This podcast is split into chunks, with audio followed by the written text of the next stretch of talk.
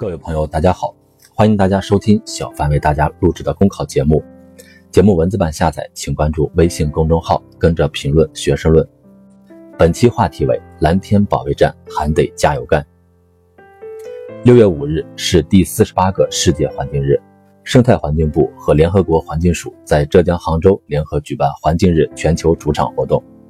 今年的世界环境日以大气污染防治为主题，作为发展中大国。全球第二大经济体中国近年来强力推进蓝天保卫战的举措和成果举世瞩目。近年来，中国在大气污染防治方面重视程度之高，工作力度之大，环境质量改善速度之快，在世界上也是罕见的。自2013年以来，中国相继实施大气污染防治行动计划和打赢蓝天保卫战三年行动计划，把蓝天保卫战作为污染防治攻坚的重中之重。越来越多的地方党委政府负责人扛起生态文明建设的政治责任，通过推动绿色发展，一微克一微克的降低 PM 二点五。越来越多的企业经营者看清了，企业不能消灭污染，污染就可能毁掉企业。加大治污设备和运行的投入。越来越多的公众认识到，同呼吸就得共奋斗。从绿色出行、随手关灯等点滴小事做起，呵护清新空气。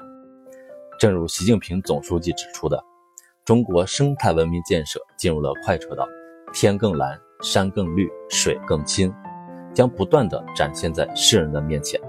经过持续努力，天空湛蓝、繁星闪烁的动人景象在我们身边日益增加。二零一八年，全国首批实施新空气质量标准的七十四个城市。PM 二点五浓度比二零一三年下降了百分之四十一点七。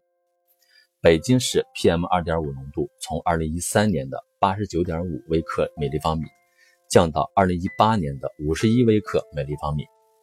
珠三角 PM 二点五浓度连续四年达标，浙江省也迈入总体达标行列。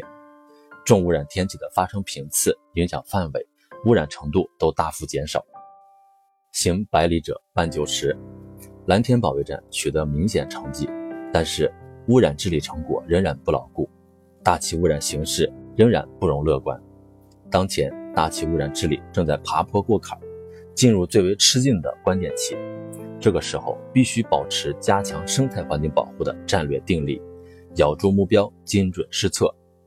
国家大气污染防治攻关联合中心的研究成果显示，燃煤、工业、机动车、扬尘。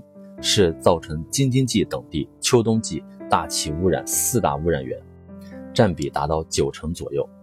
继续针对这些污染源科学施治，猛药去疴，下大力气调整优化产业结构、能源结构、运输结构、用地结构，做好重污染天气条件下的预警应急工作，实施联防联控，蓝天白云才能持续增多。